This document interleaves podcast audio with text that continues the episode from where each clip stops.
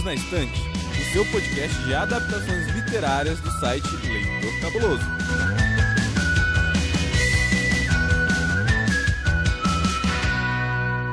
Olá, cabulosas e cabulosos. Sim, estou eu aqui de novo. Olha só, a Domênica não pode aparecer. Fiquem tranquilos que vocês estão sim no Perdidos na Estante. Vocês não estão no Clube de Livros, não foram para outro lugar. Fiquem calmos, não criem pânico. Eu sou o Baço, eu estou aqui para apresentar hoje o Perdidos na Estante número 56, no qual nós iremos falar das adaptações cinematográficas do Drácula de Bram Stoker. Esse é um episódio que foi feito com base nas escolhas dos nossos padrinhos e nossas madrinhas, lá do Catarse. Esse episódio aqui, ele é uma continuação do episódio 55, que a gente já falou sobre o livro. Então, se vocês não ouviram, ouçam lá primeiro, ver sobre o livro, tudo que a gente comentou. Essa conversa aqui, ela meio que continua aquela anterior, então é interessante ouvir, mas também dá para ouvir ela separada. A gente vai falar hoje principalmente das adaptações do filme do Drácula de Bram Stoker de 1992, do Coppola, e da adaptação mais recente que teve agora em 2019 para Netflix. A gente vai acabar citando alguns outros, mas a gente vai focar principalmente nesses dois por uma questão de tempo. Então, bem-vindos ao programa. Eu não estou sozinho aqui, estou com o amigo Tiago Cordel. Olá a todos, sejam bem-vindos a mais um episódio do Perdidos na Estante. E estou também com o Paulo Vinícius. Olá a todos, estamos novamente para falar dessa figura fascinante que é o Drácula. Paulo Vinícius, que é o nosso Lord Inglês, tradicionalista, se você for ver, e o Tiago representa a modernidade das pessoas que estão na luz do novo mundo. Ok, tudo bem. ok, é. Já que estamos falando, falamos no outro episódio sobre estereótipos, né? Tipo, que gosta de trabalhar com estereótipos, vamos fazer aqui também.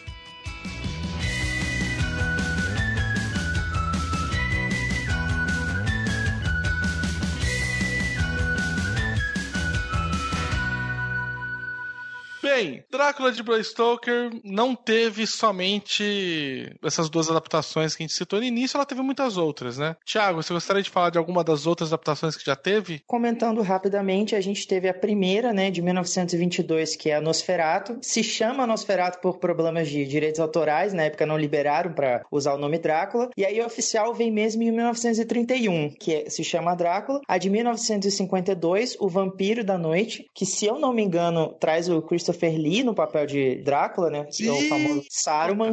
Cara, fantástico. Christopher Lee é outro que zerou a vida, né? Ele fez um milhão de personagens maravilhosos. E, finalmente, a de 1992, que é a tão querida do público, dirigido por Francis Ford Coppola, Drácula, de Bram Stoker. Essa adaptação a gente vai falar mais porque ela ficou muito famosa, porque ela tá muito, muito próxima mesmo do que a gente tem na obra do Bram Stoker. E também por outros motivos também, né? Você que pesquisou também, Thiago, que ela tem umas outras questões assim, cinematográficas que deixaram ela também bem famosa. Sim, porque o que que acontece? Hoje a gente está muito acostumado né, com esse efeito CGI e tudo mais, todos esses recursos que modernizam o cinema. Mas essa adaptação de Drácula, do Coppola, foi um dos últimos filmes que se valeu de recursos, de movimentos de câmera, em detrimento da computação gráfica. Ele explora muitos recursos legais, né, principalmente ali voltados para a questão do expressionismo alemão, por exemplo. Não sei se vocês vão lembrar no filme aquelas sombras, né, do Conde Drácula, que ela se mexe meio que paralela a ele, a sombra ah, tá num lugar porra. e o corpo dele aparece em outro. Hum, Aquilo é ali é, é, um recurso audiovisual muito bacana que ainda era possível ser feito sem o auxílio de computação gráfica, muito legal. E é também um filme muito inventivo em termos de produção cinematográfica mesmo. Uhum. Não, fora a atmosfera, né? A atmosfera do filme diz tudo sobre aquilo que o Coppola quer entregar. É um tipo de atmosfera que foi até empregada em outros filmes. É um legado que o Coppola deixou. O filme dele usou e abusou também da encenação teatral. Os atores eram alguns dos melhores na época. Você uhum. pode ver que só tem nome grande nesse filme. Porra, o Gary Oldman. Gary Porra. Oldman é outro que fez tudo, Nossa né? Mas assim. Nossa senhora. Se cara. você não sabe, se você tá aí, né, não sei onde é que você está ouvindo desatento e vai pegar essa informação agora que o Gary Oldman é o fucking Drácula nesse filme. Sabe o cara que fez o Sirius Black no, no Harry, Harry, Potter? Potter? É, é, esse mesmo cara. Sabe o cara que fez o um, Comissário Gordon no filme do Christopher Nolan? É, é o mesmo cara. Você não acredita. Sabe aquele cara que fez aquele vilão ridículo do quinto elemento com o Bruce Willis. Você poderia ter passado sem essa, cara. Mas, cara, mas para mim, ele é tipo. Sabe o vilão do O Profissional, do Leon, O Profissional? É, é o mesmo, cara. Assim, você não acredita. Ele é um camaleão. Ele é um camaleão. Uhum. E ele rouba a cena nesse filme, né? Ele é o personagem. Você tem a. Um... Nossa, fugiu o nome. A mina é a Winona Ryder. Ryder, o, Keanu Reeves. o Keanu Reeves era Kristen Stewart daquela época, assim. Zero, zero interpretação, gente. O cara Sim. é tão expressivo quanto uma porta. Meu Deus do céu. Sim. Sim, diga que ele até hoje é desse jeito. O único personagem que ele se encontrou foi no Neil, mas tudo bem. Mano, agora quem que é o fucking Van Helsing? É Anthony o Hopkins. Anthony Hopkins. An Anthony Hopkins. O Hannibal. Hannibal, que aliás, o Hannibal a gente podia imaginar que o Hannibal ele é uma releitura do Conde Drácula. Não, vulgo Papa. Vulgo Papa agora. Né? Vulgo Papa. É o Papa. Tem uma atriz que passa quase despercebida nesse filme e o pessoal não se lembra dela. A Mônica Bellucci tá nesse filme. Eu ia falar isso agora. Acho que ela nem tem fala direito no filme. Não, não. Ela é personagem secundário, cara. O elenco, cara, ele é um elenco estelar, assim, cara. É impressionante esse filme. O que, que eu acho interessante daí desse filme é que se tem uma coisa que ele muda e que acho que foi a grande sacada é que quem escutou o primeiro episódio que a gente falou falou, falou muito de que você não tem uma visão do Drácula sobre ele mesmo durante todo o romance. Você tem a visão das outras pessoas sobre o Drácula. O Coppola ele inverte o foco narrativo, a visão pelo qual a gente está vendo o filme inteiro, ela é a visão do Drácula. Cara, é de uma genialidade tipo, de que você tem 10 personagens principais do primeiro livro e nove deles têm visão, tem fala, você tem a visão deles. Só tem um, que é o Drácula, que é o principal, que você não tem. O Coppola agora aqui inverte. Você não tem visão mais dos outros personagens. Todas as visões estão sendo mediadas pelo olhar do Drácula. Tanto que o filme começa com ele, quando ele é lá o Vlad o Empalador, lá um guerreiro anterior lá que fica puto da vida e decide agora viver de sangue. Por mil anos antes, não sei. É uma experiência muito legal você ler o Drácula de Bram Stoker e depois você ver o filme, porque você vai ver que existem os mesmos fatos. A diferença é que, pelo olhar do Drácula, Mina Hacker está apaixonada por ele. Não é uma presa, é uma amante, sabe? Você fala, cara, que filho da puta, cara.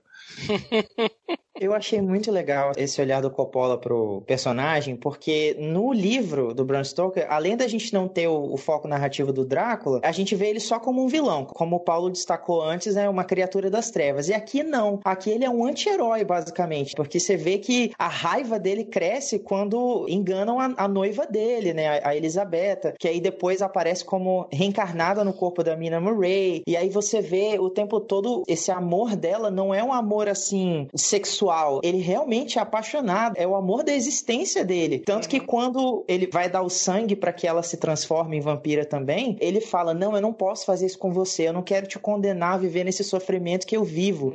Eu te amo demais para fazer isso. E ela fala: Não, mas eu quero. Eu quero estar junto de você e tudo mais. E eu achei muito legal como a do Coppola é ao mesmo tempo a mais fiel de todas as adaptações até hoje em relação à obra do Bram Stoker, mas ao mesmo tempo ela é mais subversiva, porque ela dá uma, uma outra visão para a história que a gente não tem no livro. Se a gente fala que lá no livro do Bram Stoker o personagem ele é um personagem simples e direto de se compreender, aqui não, aqui ele já é um personagem mais complexo, porque o Coppola vai investir muito na imagem do Drácula como Vlad o Empalador. Ele vai buscar na figura histórica a base para ele montar personagem do Conde Drácula.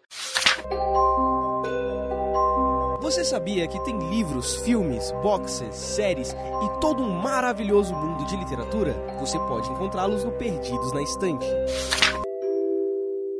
Vamos falar então da adaptação mais recente que a gente tem do Drácula, chama-se somente Drácula, que é de 2020 agora da Netflix. Tiago, quer trazer pra gente os dados da série? Claro, vamos lá. A série Drácula, né, que tá saindo no Brasil pela Netflix, ela na verdade é uma produção em parceria com a BBC e ela é distribuída no mundo todo pela Netflix. Ela é encabeçada pelo Mark Gatiss e o Steven Moffat, que a gente já conhece, né, esses dois showrunners, porque eles são responsáveis pela adaptação de Sherlock, que também é da BBC, né, com o Benedict Cumberbatch E também por alguns episódios da série Doctor Who. E aí, por isso, a gente vai ter essa temática, mas com uma história um pouco mais condensada, né? São menos episódios, são três, mas ao mesmo tempo episódios mais longos. E na série a gente acompanha basicamente o Drácula, mas começa em determinado tempo e vai avançando, né? A gente começa né, no, no finalzinho ali do século XVIII, início do XIX, e vai avançando até os dias atuais. É, você vê que é dos criadores do Sherlock, porque o Sherlock seguiu esse mesmo modelo, né? Três episódios de uma hora e meia, e condensando várias coisas por ele, né? Aliás, Sherlock, para mim, da BBC, é a melhor adaptação que já teve pra TV do Sherlock de todos os tempos, assim, ever e ever. Bem, a gente tem o primeiro episódio e ele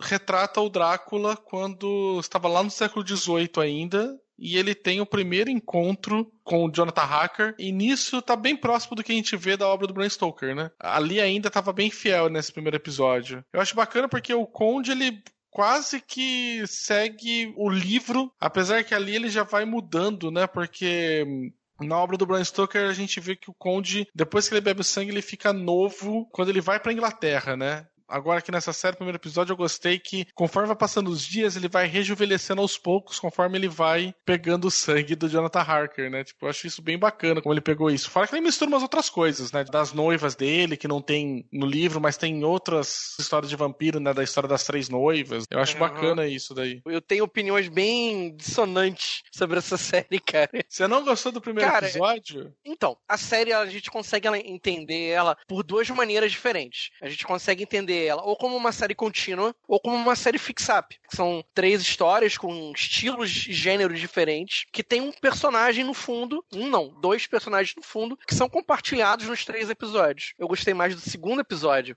primeiro é aquele para mim que ficou no meio. Por quê? Eu acho que ele uhum. puxa mais pra esse lado do terror meio Bela Lugosi, do monstro, da criatura. Você vê ele se transformando de um cachorro saindo de dentro, como se ele estivesse saindo de um casulo para se transformar no, no é vampiro. Meio, meio, nojento, né? Meio sanguinolento. É, né? é. é, ele é, é bem lá, tipo, do Penny Dreadful, assim, né? Tipo... Isso, isso. Ele é bem nessa linha, mas eu, eu não gostei daquela coisa do interrogatório do, do Harker com a, com a Agatha. Eu entendo que era para criar familiaridade do, do espectador com a Agatha, que é um personagem recorrente nos três episódios, mas eu acho que poderia ter sido feito de outra maneira. Não precisava Discordo, ter feito... o senhor está louco.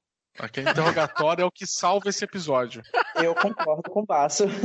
O que acontece? O senhor está dizendo a... coisas ilógicas, senhor Paulo a Vinícius. Atriz, a atriz que faz a Agatha é o Acho que ela e o Drácula são os brilhos da série. São dois artistas fenomenais. Dolly Wells é o nome da, da atriz. É. A gente tem que lembrar o seguinte: cada episódio tem um diretor diferente, né? Então, esse primeiro tá sobre a, direção do Johnny Campbell. Eu dei uma pesquisada, não encontrei muita produção dele, mas eu achei um episódio interessante porque ele faz uma homenagem a todas as representações do Drácula que a gente já teve no cinema. Ele tem Sim. tanto o visual clássico do Bram Stoker, como também tem o visual do Drácula lá daquela adaptação de 1931, aquela com o gel no cabelo, o cabelo mais assim penteadinho para trás, estilo meio Elvis, né, pro, pro Drácula, mas ao mesmo tempo essa figura meio Nosferato, assim, todo unha grande, aquela, aqueles dentes se protuberam da boca e tal. Achei legal a referência, a homenagem ao, ao, cinema clássico de terror, aquela coisa meio gore mesmo, assim, sangue, vísceras e tudo mais. Eu achei muito legal. Discordando um pouquinho do Paulo, eu achei a. Eu discordo bastante recurso... do Paulo. Paulo, Paulo, Paulo tá, tá absurdo. Então, complementando só antes de você continuar, eu gosto dessa ideia de que ele traz não só as outras representações do Drácula aí, quanto ele também traz várias coisas de mitos misturados, né? Tipo, a questão Sim. dele poder se transformar em cachorro, se transformar em morcego, ter um certo controle como algumas criaturas da noite, você ter a questão também, tipo, de que o sangue, teoricamente, ele absorveria a habilidade de outras pessoas. Concordo bastante com você. É uma grande homenagem. Tudo que já houve sobre o Drácula, a gente vai trazer para você aqui, porque a primeira a gente já vai trazer tudo que houve antes, para depois mostrar para você quais são as novas ideias que a gente tem. Tipo, gente, eu conheço o, o Drácula, tá? Tipo, olha todas as representações de vampiros que eu vou te trazer. Eu acho que meio que como uma carteirada pro episódio 2 e 3 ele poder subverter tudo isso, né? É falar, eu estou subvertendo porque eu sei do que eu tô falando, entendeu? Não tô subvertendo porque eu tenho uma ideia errada sobre ele, né? Eu acho legal isso. Eu acho legal que os roteiristas, ele, é, desculpa, eu, eu pronunciei o nome errado, não, não sabia. Mas enfim, os roteiristas, eles escolhem dois momentos da obra do Bram Stoker que não são explorados. A gente não tem a perspectiva do Jonathan, nem quando ele foge do castelo e fica um tempo nesse, nesse mosteiro, a gente só tem um breve relato do, do capitão do que, que aconteceu no navio enquanto ele estava sendo transportado. Então eu achei genial eles escolherem esses dois momentos para construir a história. Ter colocado esse diálogo da Agatha Van Helsing com o Jonathan Harker foi um recurso muito legal porque poupou tempo. A gente consegue, através do relato do Jonathan, escolher quais momentos a gente quer mostrar da narrativa. É um recurso que se repete também, né? A gente vai ver depois no segundo uhum. episódio, no diálogo do próprio Drácula com a Agatha, e aí, assim, a gente fica voltando aquele momento várias vezes. Eu acho até que a forma de você usar o o interrogatório da Agatha com o Jonathan é uma maneira também de você fazer um resgate no formato epistolar do livro do Bram Stoker. Né? Porque, é, de certa não. forma, eu acho assim, que é uma homenagem. Porque, de certa forma, ele está relatando aquilo que aconteceu. Indo pro episódio 2, porque acho que o Thiago meio que se confundiu, a narrativa do que tá no navio é o episódio 2. Não, sim, sim, é o episódio 2. Mas eu quis dizer que é um é... recurso que acontece duas vezes. Isso da gente Isso. ter o, dois personagens conversando e no meio do diálogo deles inserção de memórias. O episódio 2 pra mim é o melhor, tá? Tipo, Nossa, é como mais gostei. Muito bom, cara. Meu Deus. Vocês tinham sacado cara, que ela tava no, passou no quarto? Nossa, não, em nenhum momento passou pela não, minha cabeça. Não, quando teve a revelação, tipo, minha mente explodiu. Eu, caraca! Porque Sim. aí você percebe que tudo faz sentido. É, e eu, eu gosto muito de que eles resgatam algumas coisas também do livro sobre ele ter que carregar a terra, né? Porque ele só pode descansar na terra da Romênia. Então, uhum. é sempre para mim muito interessante quando você tem duas pessoas que são rivais e elas estão numa situação de que elas podem conversar e, e não se digladiar e ir pra porrada, né? Então você tem um jogo de xadrez, literalmente, que eles fazem, uhum. né? Da Agatha Van Helsing, né? Com o Drácula. Eu gosto Deixa muito eu da personagem fazer. da Agatha porque eu acho que a atriz, ela consegue preencher uma tela absurdamente, Nossa. sabe? Uhum. Assim, ela aparece no quadramento, ela puxa o seu olho, sabe, automaticamente. E eu acho também que o ator que faz o Drácula, o Claes Bang, nesse episódio principalmente eu fiquei mais, mais atraído por ele, porque ele puxa você também, sabe? Então quando colocou os dois na tela, você falava assim, gente, tipo, parece que eu tô num. Uhum. Parece que tem, tipo, dois gigantes ali juntos, sabe? Porque Sim. Os personagens e os atores conseguem transmitir, tipo, quanto eles preenchem a tela, né? Eu, eu até, assim, duas coisas até que me chamaram a atenção na série. Eu fui totalmente cego. Não, não li nada, sinopse, não li nada. Eu falei, vou assistir, vou pegar e vou assistir. Bom, num primeiro momento, eu achei que o Moffat e o Gatiss fossem pegar os pontos cegos da narrativa do Bram Stoker e preencher. É como se fosse um complemento. Porque uhum. a primeira, o primeiro episódio se passa após a fuga do Harker, do castelo do Drácula, quando ele fica num convento. Isso no uhum. livro não é contado. O segundo episódio, contado a partir da viagem do Drácula da Romênia para Inglaterra, também é um outro ponto cego na narrativa é, do Bram Stoker. Mas aí eu vou discordar um pouco porque não seria isso porque ele tá usando os personagens em outros momentos. É. Né? Você tem a Sim, não, o Van Helsing, que seria um doutor que chega depois, ele já é apresentado pra gente desde o início início. Assim como a Mina Hacker viu o Jonathan só muito tempo depois, ele uhum. na verdade encontra com ele ali já no mosteiro, né? Então, assim, é. não é bem assim, tipo, né? Não é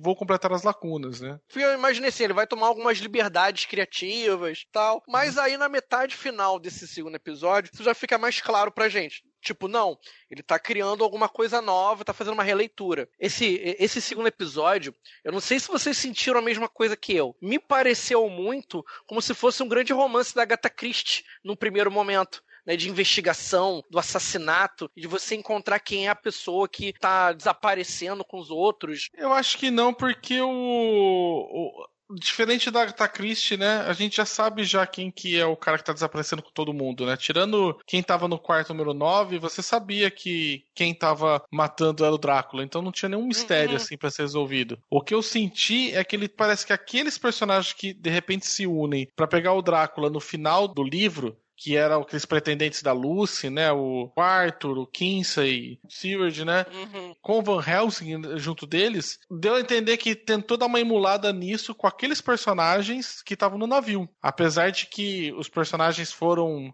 pegos por um outro motivo que tinha uma baita de uma variedade deles, né? Mas eu senti que me tentou, parece que emular isso, sabe? Tanto que eu tava muito, achando muito estranho, porque eu sabia que tinham três episódios. E aí quando eu vi aquela pessoa tentando pegar, eu falei, gente, não pode matar o Drácula agora, tem episódio 3, né?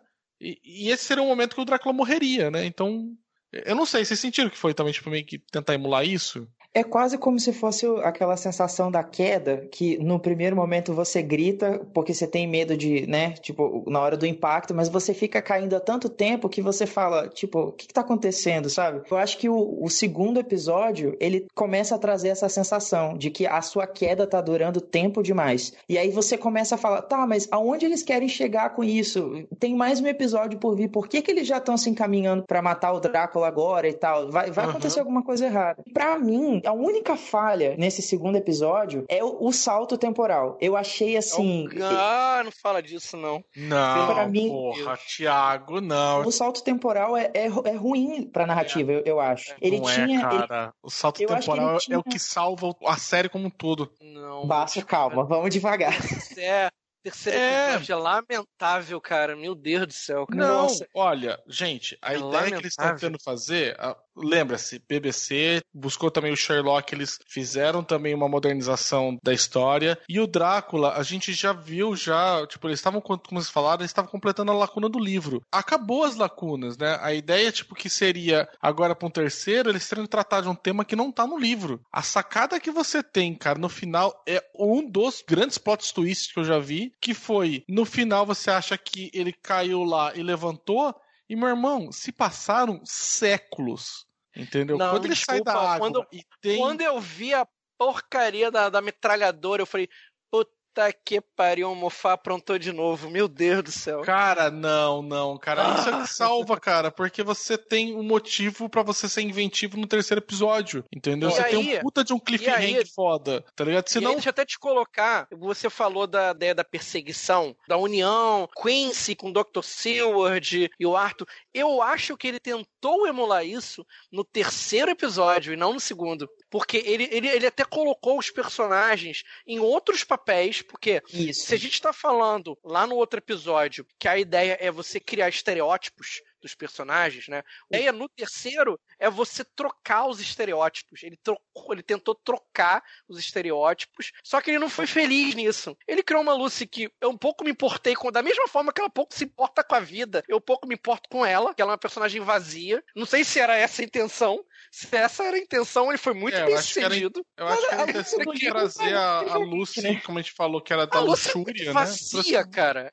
Mas nem é, luxúria olha, ela. Olha, eu entendo, por exemplo, para mim, por exemplo, o que, que ficou muito forte antes de assistir o episódio 3, então a gente já pode passar para ele, mas só para finalizar o 2, foi hum. que quando ele encontra a, a mesma atriz, que era a Agatha Van Helsing, ali esperando ele, na minha cabeça até, o que que eu olhei, eu falei, caralho, essa mulher, ela ficou uma, uma espécie de vampiro também, porque tava à noite, né? Podia eu ser. A mesma coisa. E ela ficou esse tempo todo de vigia. Eu falei, cara, eu olhei e falei, meu irmão, essa Ai. mulher acabou de ter 15 metros de altura, porque você falar para mim, não, eu virei uma vigia, eu criei uma organização para poder ficar aqui te esperando, porque seu puto, uma hora você ia voltar, e quando você voltasse, eu vou querer esquartejar você em um milhão de pedacinhos. E eu achei que era a Agatha ainda. Eu não achei que essa era uma, uma descendente dele. Então, essa virada de quando aparece, aparece ela, eu falei, porra, cara, a mulher sobreviveu. Ela virou uma vampira, porque. Eh, eu também achei ela, isso. Tinha chupado o sangue dela e tal. Chupado o sangue dela, é, tudo falou, é. infectou, virou vampira. Essa mulher criou uma organização tipo, a lá, a organização Van Helsing mesmo, do, do anime Helsing, né? Cara, olha que absurdo, tipo. E aí eu fiquei pensando, quais são os desdobramentos de ter uma organização que caça um sobrenatural que tava esperando o Drácula. E aí, tipo, ele tá achando que ele vai chegar num mundo que não tá preparado para ele, que é a grande vantagem que ele tem até hoje. E aí, quando apareceu o final daquele episódio, eu achei que o 3 ele ia virar o quê? Eu falei, cara, finalmente o coisa Drácula ele vai ter um inimigo à altura porque ele vai chegar num mundo que está preparado para ele que está esperando ele Tipo, no mundo onde ele não, não é o caçador, no mundo onde ele é a presa. É só fazer um parêntese rapidinho, porque tem um personagem nesse segundo episódio que é uma homenagem também dos diretores ao livro antigo. É o Lord Ruthven. Lord Ruthven é o personagem do Polidori. É o vampiro do Polidori. Ah, eu não sabia. Não- Pra mim É, passou. é como Sim, se o, o Drácula rompesse os laços com o passado pra aí você abrir a ala de direção ao presente, que seria o episódio 3.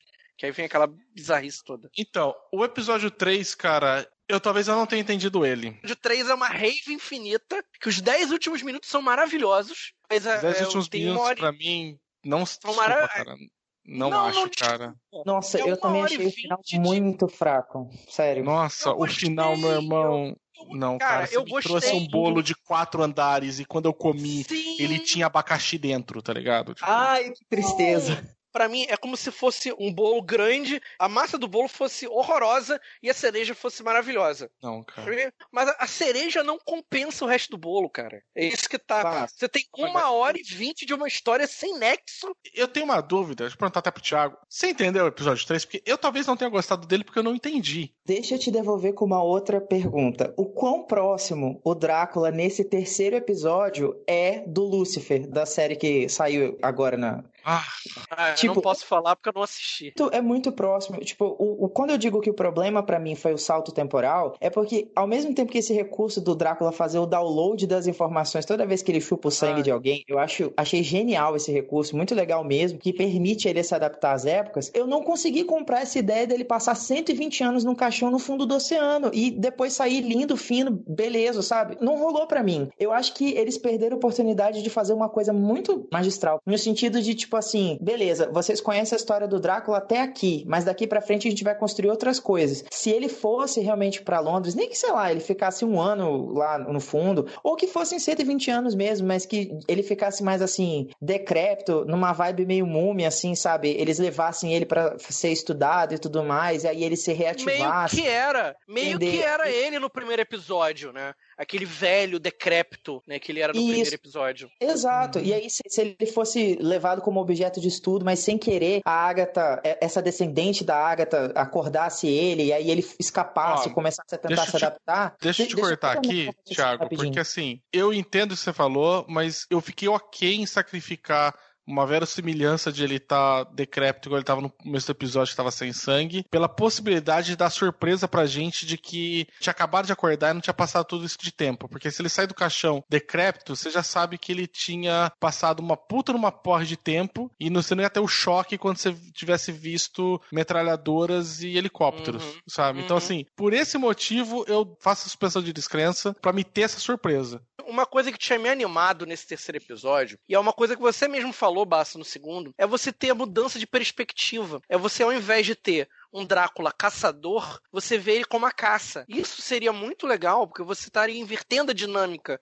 geralmente, do, do, do livro de terror. E aí o final seria o quê? Você vê o Drácula tomando conta daquele laboratório e se vingando das pessoas que tentaram capturá-lo e usado para experiências. Você daria um enfoque novo à narrativa de terror, colocaria o Drácula num ambiente não conhecido por ele, porque muitas das coisas ele não iria conhecer, ele iria ter que brigar para poder saber o que é um computador, ou o que, que é isso, o que, que é aquilo, o que é aquilo outro. Uhum. E aí ele precisar se adaptar como predador dentro de um ambiente não familiar. Isso seria legal. Mas É, não, não eles não sei. fizeram isso. Não assim, tem, tem algumas coisas que são muito legais, assim. Por exemplo, o Drácula usando o Tinder como iFood, sabe? Achei aquilo ali. Ai, cara. Porra, cara. Ah, Então, eu acho que. Então, mas, mano, isso é tão tipo. Porra, cara, eu precisava de uma hora e meia pra ver isso. Eu concordo com você. É bom, realmente. Essa coisa é legal. Mas, porra, episódio- assim que a própria questão tipo, de que ele sai de lá porque ele é uma pessoa, ele tem questão tipo de direitos, então o advogado dele consegue tirar ele, sabe? Não, é, mas eu É. até achei legal a sacada É uma do, sacada, do então, eu acho um legal. advogado. Então, eu acho legal essa sacadinha que dá, porque é, é brincar um pouco meio que com as coisas que a gente tem hoje, né? E meio que fazer uma coisa meio satírica. Ao mesmo tempo, a maneira como ele sai do laboratório, eu não, não encarei com suspensão de descrença. Eu falei, puta que pariu. Se você é uma organização que vive de um dinheiro que você não sabe aonde, tem uma grana pra contratar mercenário, eu vou deixar o cara sair só porque tem um advogado? Eu um teco na cabeça do advogado. Que se dane o advogado, cara. Também achei um pouco estranho, mas assim, tudo bem, ainda, como falei, foi a parte mais satírica, só que eu acho que é pouco dentro do episódio inteiro. Porque toda a relação que ele teve com as outras pessoas que estavam envolvidas ali, cara, você olha e você fala assim, tipo, eu, eu não entendo, sabe? Mas assim, indo pro final, nós já dando um pulo, porque a gente tá estourando já o tempo do episódio. Indo pro final do, do episódio. Os últimos 10 minutos vocês estão falando aí que, que salva o. que, eu que vale gostei, a pena. Eu gostei. Porra, Hum. Paulo. Cara, eu gostei pelo seguinte: a Agatha tá desde o primeiro episódio tentando entender o Drácula. Na verdade, a série inteira é uma grande ópera de amor entre o Drácula e a Agatha, e a Agatha Van Helsing. A gente percebe isso Quarto. logo no final do primeiro episódio. A gente sabe que isso vai acontecer em algum momento. E no segundo episódio, aquele jogo de xadrez é o Drácula cortejando a Agatha Van Helsing. Porque ele Discordo. entende nela não só uma inimiga, mas alguém que ele respeita. Ele não parte pra violência física direto com ela. Ele quer vencê-la, ele quer colocá-la a seus pés. Esse é o objetivo dele, que ela se renda à sedução dele. E aí a gente vai ver lá no final que ela entende o que, que é o, o, o vampiro pro vampiro. Ela entende o que significa pro Drácula ser imortal e aquilo que ele não consegue admitir pra ele mesmo, porque no fundo o Drácula ele é o Vlad o Empalador, que é aquilo que é colocado lá no primeiro episódio. Ele é um guerreiro, só que ele é um guerreiro que ele tenta se lembrar dos bons tempos, só que ele mesmo foi um covarde, conseguiu encarar esses bons tempos. Ele não morreu bravamente. Cara, não, mano, assim. Primeiro porque eu achei muito que foi um. Tipo, a Agatha fez uma sessão de psicanálise com ele ali, né? Naqueles 10 Sim, minutos. Sim, sim. E aí, eu- eu já acho meio. Eu já acho meio zoado de que são duas personagens diferentes e tentaram, em vez de ter transformado a Agatha no vampiro, quiseram fazer ela passar, sabe, a consciência pelo sangue. Não, mas aí não Vlad faria tem. sentido. Mas aí não faria É, sentido. Então, mas Porque eu acho um recurso. é que- eu, eu acho um recurso errado. Eu não comprei o recurso de que a, a Então. descendente dela guardou no sangue a informação. É, sabe? também não gostei disso. Mas a, a É. ideia básica era que a pessoa que estava tentando ser seduzida seduzisse o sedutor. Ela inverteu o jogo. Esse relação é ao Drácula. esse- Isso pra mim que é o que pega, porque eu não sinto que em momento nenhum a Agatha está apaixonada por ele. Ela é um objeto, Não, é um objeto de, de Não, pesquisa. também acho. Concordo. Paulo, Concordo você com acabou você. de falar pra mim que é uma grande Não, ódio, uma história de amor entre Agatha é uma e, e história de Drácula. amor. É uma história Então, de amor. Não quer não dizer tá que é uma apaixonada, história de ela não, ela não Não, gosta dele. não é um Ela- amor ele é um mútuo. objeto de pesquisa, igual um rato de laboratório. Sim, sim. Não Então, é um você não- amor mútuo. Essa é a tristeza no final. Ele Eu- foi eu seduzido por ela. De que, de que ele é apaixonado. Eu acho, eu acho que, tipo assim, ela tem um fascínio por ele enquanto, assim, tentar compreender o que ele é. Mas é isso. É, é, é. E ele tá brincando com a aquela- comida como um gato brinca com. Exato. com- Perfeito. Foi, foi essa leitura que eu fiz também. Ali ele não, tá, não tipo tem assim. nada de amor aí, Paulo. Pra mim é, é- é- é a sedução. Porque em nenhum momento o, o mito do vampiro ele não fala de amor, do amor romântico. O mito do vampiro ele sempre parte do amor é, sexual, né, da tensão entre Então, aque- eu, o, eu o de que o corruptor- isso eu não acho que tem. Eu acho que a grande sacada foi que o quê? O corruptor não conseguiu corromper a pessoa que ele desejava. Foi o contrário. Eu discordo, eu não acho isso. E a outra coisa que eu não gosto é que eles não têm medo de abraçar a questão do sobrenatural pro Drácula, É, é. entendeu? E assim, falar ele é sobrenatural e tudo mais. Só que aí todos os motivos dele de fraqueza deram uma explicação extremamente racional e mundana. Tipo, é um trauma. Por isso que eu falei que ela faz uma sessão de Ficou estranho, pscanálise. Ficou estranho. É, uma, é estranho. um trauma É. de falar, você não teme a luz do sol mesmo. Aliás, o que eu mais gosto de todas as lendas do vampiro, que você não poder entrar se você não for convidado, não é de verdade. A estaca com a cruz, essas coisas, sabe? Tipo, nada disso é de verdade. Aí você olha e você fala, pera, tipo, na verdade não é assim. Deram uma explicação como se fosse uma questão, tipo, de um trauma psicológico dele, que é uma explicação extremamente racional, médica, clínica, pra um cara que desafia todas as leis naturais porque ele é um vampiro, é uma coisa sobrenatural. E eu falei, por que que você tá me trazendo essa questão dessa ciência pra explicar o sobrenatural se você já abraçou ele completo? Você entra numa outra seara. Como é que você vai explicar os poderes vampíricos dele? Como é que você vai explicar que ele sopra uma névoa? Como é que você vai explicar que ele se transforma em um cachorro? É o quê? Ele tinha um, é, ele, ele ele tinha Não, um, não sei, um mas au assim- au quando ele era quando ele era guerreiro. Ele tinha um cachorrinho lá que ele adorava. Então por isso que ele se transforma num cachorro? É, Porque ficou sei, parecendo tipo, imaginário coletivo. Então, eu Que também ele- achei que pareceu que era histeria de todo mundo e é uma histeria coletiva e ela explicou, tipo, É. psicanaliticamente como que seria, sabe? Não sei. Tiago. Oi. por favor, a gente ficou com o Paulo de Gladiano, você não, a gente não deixou você falar sobre esse final. Então, assim, eu acho que eles nadaram e morreram na praia, sabe? O, o episódio 3 tinha potencial, mas ele se perdeu isso quando eles colocam a, a Zoe Van Helsing com câncer, e aí você já saca que ela não vai sobreviver aquele episódio, e depois quando você entende que todo aquele mito, né, todo, todo o temor do Drácula em relação a, a- ao que podia fazer mal a ele, na verdade era uma crença dele mesmo. Não tinha, assim, realmente um, um perigo ali. Eu queria muito ter visto esse xadrez acontecer na realidade mesmo, sabe? Deles dois movendo peças pra tentar derrotar um ao outro, porque como você colocou, Basta, eu também fiz essa leitura, o tempo todo o Drácula ele tá dominando o jogo. Ele só deixa a Agatha pensar que ela tá com a vantagem, que por ela tá, ter escolhido a rainha em, em posição de vantagem, ela estaria ganhando, ela teria uma chance de dobrar a mente dele e se sair vitoriosa. Mas aí chega um momento em que ela percebe que o jogo tá contra ela desde o começo. Eu queria muito ter visto esse embate entre eles, talvez até em uma segunda ou terceira temporada. E aí ter esse tempo de amadurecer ele no nosso tempo, talvez se essa passagem dele até o nosso século fosse um pouco mais lenta, a gente tivesse vi- visto alguns episódios dele passando por essa adaptação, acho que ia ser genial. Eu acho que eles perderam muito potencial em levar ele pro século 21 Também acho. e não gostei muito da interpretação que eles deram para alguns personagens que estão no livro. Eu achei os personagens secundários muito apagados, assim, tanto faz se eles estarem ali ou não, entendeu? Também acho. Uhum. Não, concordo. Acho que assim, nós três, por motivos diferentes, mas a gente pode imaginar que o terceiro episódio cagou, né? Sim. É, que nem, é que nem uma música da Selena Gomes, né? Começa bem, mas aí quando você chega no final, você fica assim, nossa, que música é essa? Como chegamos até aqui, né? Foi um anúncio do YouTube ou o quê? Ei, você quer encontrar um mundo secreto de adaptações literárias? Sim, mas onde? Perdidos na estante.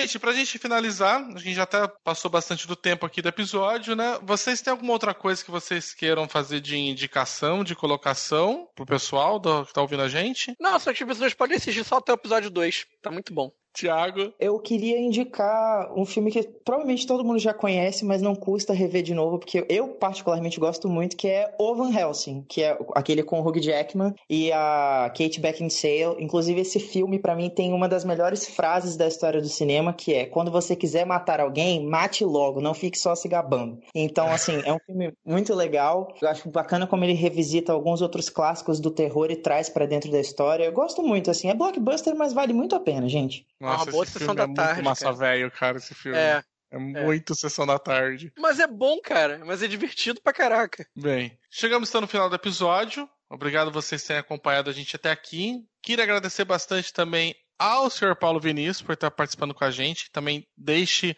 para os nossos ouvintes os lugares onde pode encontrá-lo. Onde, onde as pessoas podem ir lá reclamar das minhas opiniões do seu episódio 3, né? Eu sou editor do blog Ficções Humanas. Ou no Facebook também, que é facebook.com/barra ficções humanas. Tem os outros links de Instagram e Twitter, mas lá no site tem todos eles. Eu só falei dos dois porque são aqueles que estão mais ativos. E também agradecer a participação do nosso amigo Thiago Cordel. Gente, foi um prazer estar participando de mais esse episódio. A leitura foi muito divertida. A série foi assim. Quase lá, assim, os dois primeiros episódios são muito bons, gostei bastante de, de ter tido a oportunidade de, de assistir, mas ainda de conversar com vocês. Quem quiser bater um papo comigo também, eu tô lá nas redes sociais, Twitter, Instagram, arroba Thiago, Cordel. Vai ser um prazer receber vocês lá. E quem quiser encontrar também a gente do Leitor Cabuloso nas redes sociais, é em todos os lugares: Instagram, Twitter, Facebook, em todos eles procure Leitor Cabuloso. Ou vai diretamente no nosso site, que é leitorcabuloso.com.br. Lá vocês vão encontrar semanalmente resenhas e podcasts sobre literatura. Se vocês puderem ajudar a gente a divulgar as coisas e passar dar RT e compartilhar e fazer o que puder nas outras redes sociais para poder divulgar mais o nosso conteúdo, a gente agradece muito. Agradece mais ainda se você puder contribuir com o nosso Catarse, catarse.me barra leitor underline cabuloso. Tem os links nas nossas redes sociais, no nosso site. Lá vocês têm recompensas a partir de cinco reais. já ajudando a gente a manter o conteúdo do site no ar. Eu sou o Baço, para vocês me encontrarem, vocês procurem no Twitter em arroba senhorbaço, o senhor escrito por extenso, que lá onde eu tô mais ativo é mais fácil me ver. Muito obrigado, gente, pela essa conversa. Esse episódio acho que ficou muito bom. E a gente se encontra daqui a uma semana no próximo episódio do Perdidos na Estante. Até lá! Olha aqui a gente na leitura de comentários. Bem-vinda, Domênica. Nossa, que absurdo uma coisa dessa.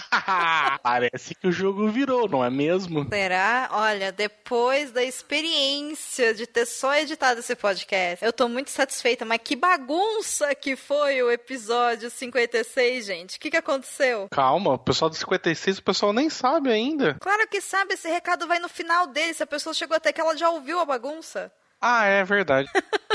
Eu só sei de uma coisa, eu não vou ver a série. Obrigada pelo sacrifício de vocês três, de verdade, porque com certeza essa série estou fora sem nem pensar duas vezes. De nada, eu levei essa pelo time. Faz mais do que obrigação. Bem, nós temos um comentário nesse episódio 55 do Drácula, o qual eu gravei com duas pessoas maravilhosas, o rabugento do nosso amigo Paulo Vinícius e o cordial Thiago Cordel. Claramente, vocês, pelo sotaque e pelo estereótipo dessas pessoas nas participações, já sabem que o Paulo Vinícius é carioca, não é mesmo? né? E o Thiago Cordel não é. Eu não sei de onde o Thiago Cordel é, gente. Então. É do Espírito Santo, ele é. É, mas eu acho que ele não nasceu lá. Então. Hum, bem. O Thiago bem, é da, da cultura pop, né? Unicórnios, good vibes e tal. Bem, Domênica, nós temos um comentário. Você quer lê-lo? Vou ler o comentário então, porque o jogo virou, não é mesmo? Uhum. O comentário é da Tainá Verona, que também escreve resenhas aqui pra gente no Leitor Cabuloso. E sobre o episódio 55, ela disse: Quando li Drácula, fiquei com uma preguiça dele, principalmente por causa dos personagens planos e desinteressantes. Mas depois de ouvir esse episódio, eu acho que eu consigo entender melhor o apelo que esse livro tem para as outras pessoas. Eu não sei se ela zoou vocês ou não. Eu também, assim, o meu medidor de sarcasmo, né? Ele tá ali muito ali no limiar ali. Eu não sei, tipo, se foi real ou não. Mas eu vou levar que foi um elogio, porque sim. Não é mesmo? E muito obrigado, Tainá, pelo seu comentário. A gente chegou a falar um pouquinho no episódio sobre a ideia que tem dos personagens serem estereótipos mesmo. E aqui nesse caso eu como a gente falou no episódio, eu acho que era proposital. O Bram Stoker queria fazer uma, uma visão, né, tipo de cada, na verdade ele reúne diversos pontos de vista para que o leitor monte a história. Né? Então, eu acho que nesse caso, principalmente como você tinha a maior parte dos personagens também relatando e sempre de um ponto de vista deles, eu achava que era mais necessário ter uma, uma visão, tipo, talvez um pouco mais rasa das personagens, mas para dar um destaque para aquilo que elas estavam dizendo, do que aprofundar muito no estudo do personagem, né? Então, talvez seja por isso, mas eu acho assim, eu sou super ok com os personagens do Drácula, eu acho só que tem um problema de ritmo, mas é, a gente sempre vai achar esse problema de ritmo quando a gente estiver falando falando de um livro do século XIX sabe? É. Era, era outro, outro, outro esquema naquela época. Eu acho interessante isso que você falou agora da, dos personagens. Eu não li o livro, né? Eu só li o começo Cheio. do livro. Vocês vão que só tá melhorando, né? Tá mó lavagem de roupa suja aqui essa leitura de comentários. Mas enfim, eu não li o livro ainda, mas eu percebo que isso é uma coisa que acontece muito quando a gente lê histórias clássicas, principalmente que já foi adaptado para outros tipos de material e já foi reescrito tudo mais. Por quê? Porque a figura do Drácula a gente associa como um ser altamente violento, sensual, e aí você pode imaginar em diversas situações, né? Na Terra, fora da Terra e alienígenas, enfim, do jeito que você quiser. E aí, curiosamente, nessa obra, pelo que vocês falaram, é que, um, a gente não tem a visão dele, a gente só tem a visão do que os outros personagens entendem sobre ele o que é fascinante Sim. e corrobora para sua argumentação de que provavelmente o Bram Stoker fez isso propositalmente. E também é muito comum essa visão desse choque que a gente tem quando a gente lê qualquer tipo de clássico, justamente porque a gente já foi alimentado previamente por várias releituras, né? Uhum. Então, normalmente, do... descobrir o... o porquê que é clássico é o que é o grande tchararão, grande tesão de uma obra clássica, né? Não é o personagem em si ou como ela é contada, mas é o que, que aquela obra difere das outras obras. Aconteceu uma coisa parecida com isso naquele episódio que a gente fez sobre a, a Maldição da Casa da Colina, que também hum. teve esse comentário que a gente fez, nossa, né, o livro é bom, a gente, a gente entende o porquê que é bom, mas a gente não gostou de ler, sabe? Então acaba causando essa, essa coisa, né? O Du fala que a gente levou muito spoiler da vida, né, com o Drácula, né? Porque ah, sim. Agora, é muito difícil você se colocar na situação de. Imagina quem leu pela primeira vez e não sabia que o cara que ele estava lá com, conversando era o vampiro fodão. Pois né? então, é. Eu acho que a graça aqui é justamente você se esforçar para ignorar que o Drácula é um vampiro e descobrir como que aqueles personagens vão descobrir aquilo. E aí você não pode julgar eles por eles serem burros ou tapados e não conseguir ver, porque na verdade quem sabe disso é você, né? É quase como é. se você fosse Deus, assim. Você consegue ver o mal. Vocês aí que são mortais que lutem, sabe? Uhum. Apesar que eu jogo um pouco o Jonathan. Acho que o Jonathan, ele, ele teve bastante dica. Ele teve bastante chance. Ah, o Harper, né? Uh, é, o Jonathan Harker. É. Ele teve, teve bastante chances. É. Sabe, se não deu certo é porque... Eu só li o começo e bem ali no comecinho o cara só faz uma coisa. Descrever o café da manhã dele inúmeras vezes e falar que ele vai pegar essa receita para fazer depois, né? Pra pedir pra, pra esposa dele, enfim, que aí depois eu sei que é a noiva, né? Fazer uhum. depois. E, e ele fica falando quantas pessoas ficaram alertando ele para ele não ir para aquele lugar, mas que ele acha todas aquelas pessoas, né, exageradas. Então, gente, né, século 21 e a gente continua achando que quem pensa diferente tenta te alertar do mal do mundo está errado e paranoico. Vamos parar, escuta a galera, fica em casa e etc e tal, né? Não, não deixa o vampiro entrar e não vai na casa desconhecidos. Por favor.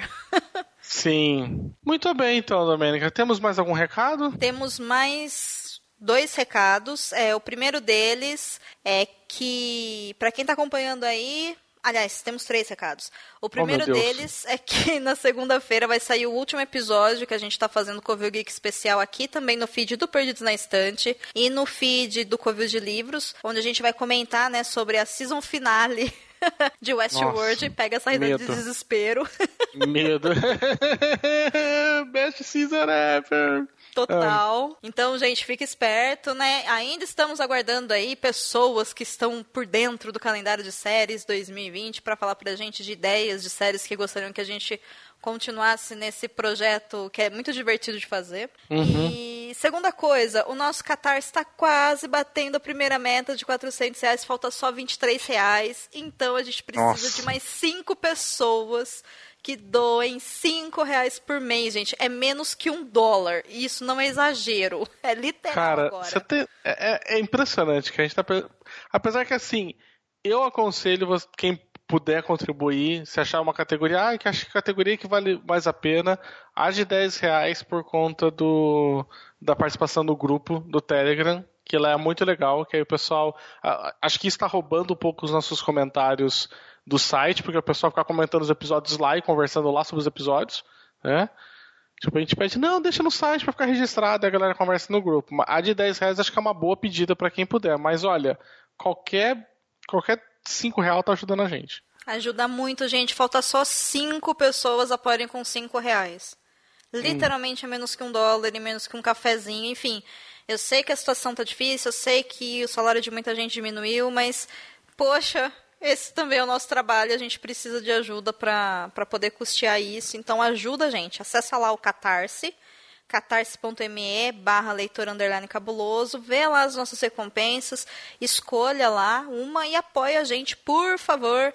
Ou, se você preferir, também tem o PicPay, que é o mesmo modelo de recompensas. É a mesma coisa e fica lá no PicPay, aplicativo do celular, escreve lá Leitor Cabuloso, tudo junto, que vai abrir lá o plano de assinatura e você seleciona e apoia. E para fechar o, os recados de hoje, a partir do próximo episódio, que vai ser o de número 57 nós vamos tentar uma coisa nova, inédita aqui no Perdidos na Estante. Você o quê? O quê? O que, que vocês vão aprontar no Perdidos na Estante?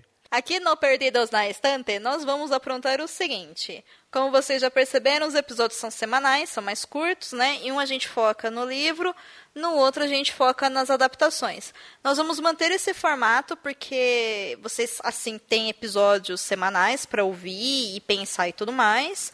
Porém, nós vamos trabalhar com arcos agora. E o primeiro arco que a gente vai trabalhar são quatro livros do H.G. Wells. Para quem não sabe quem é o H.G. Wells, ele é um escritor bastante conhecido, bastante até glorificado e referenciado na literatura de ficção científica, porque ele é o escritor de obras como O Homem Invisível, A Máquina do Tempo, Guerra dos Mundos, ainda do Dr. Morro.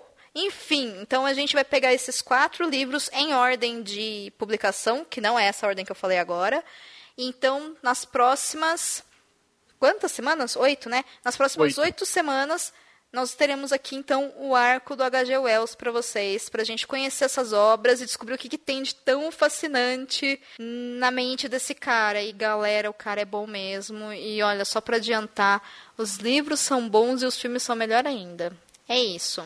Então, fiquem ligados aqui, a partir da semana que vem começa esse arco novo. Anota aí na agenda e a gente espera vocês na quinta-feira, se tudo der certo. Certo? Muito bem. Muito obrigado então por sua participação, Domênico. Espero ver você aqui no próximo leitura de comentários, né? Porque ainda irá comentar ainda o meu, meu episódio sobre né, o 56 agora, né? Que foi sobre hum. o filme. Você que vai puxar então na próxima Sim. É, tipo, meu, eu tô falando assim. Você viu, esse coment... você viu esse episódio, né? Eu escutei você editando. Você gargalhou diversas vezes. As palhaçadas mais eu tirei, né? Porque tem muita piada que é interna só. Eu olhei e falei assim: isso daqui é o baço com a minha equipe. Sim. Eu conheço todos vocês. Mas foi muito legal. Obrigada mesmo por ter cuidado deles e por ter apresentado esses dois episódios. Na semana que vem eu deixo você voltar, tá? Percebam que ele está timidamente dominando Perdidos na Estante. Eu tô de olho, rapaz. você que não fica olho aberto, você vê se você não, você não rouba esse programa pra mim. O Clube de Livros está parado mesmo? Né? Safado. Então até semana que vem. Até, pessoal. Muito bem, podemos parar a gravação, gente. Peraí. É, passo, Paulo, depois desse episódio vocês vão fazer terapia, tá bom? Vocês dois vão conversar, abre uma janelinha ali. Não, é, é muito ensaiado isso, Thiago. É isso aí. É ensaiado. É, a gente percebeu quando tem uma, uma, uma certa discussão entre dois, assim, tipo, dá mais. A galera engaja mais. Ok, ok, ok. Você ouviu o episódio 56 do podcast Perdidos na Estante. Apresentação: Senhor Baço, Tiago Cordel e Paulo Vinícius. Pauta: Tiago Cordel. Edição: Domênica Mendes. Leitura de comentários e recados: Domênica Mendes e Senhor Baço.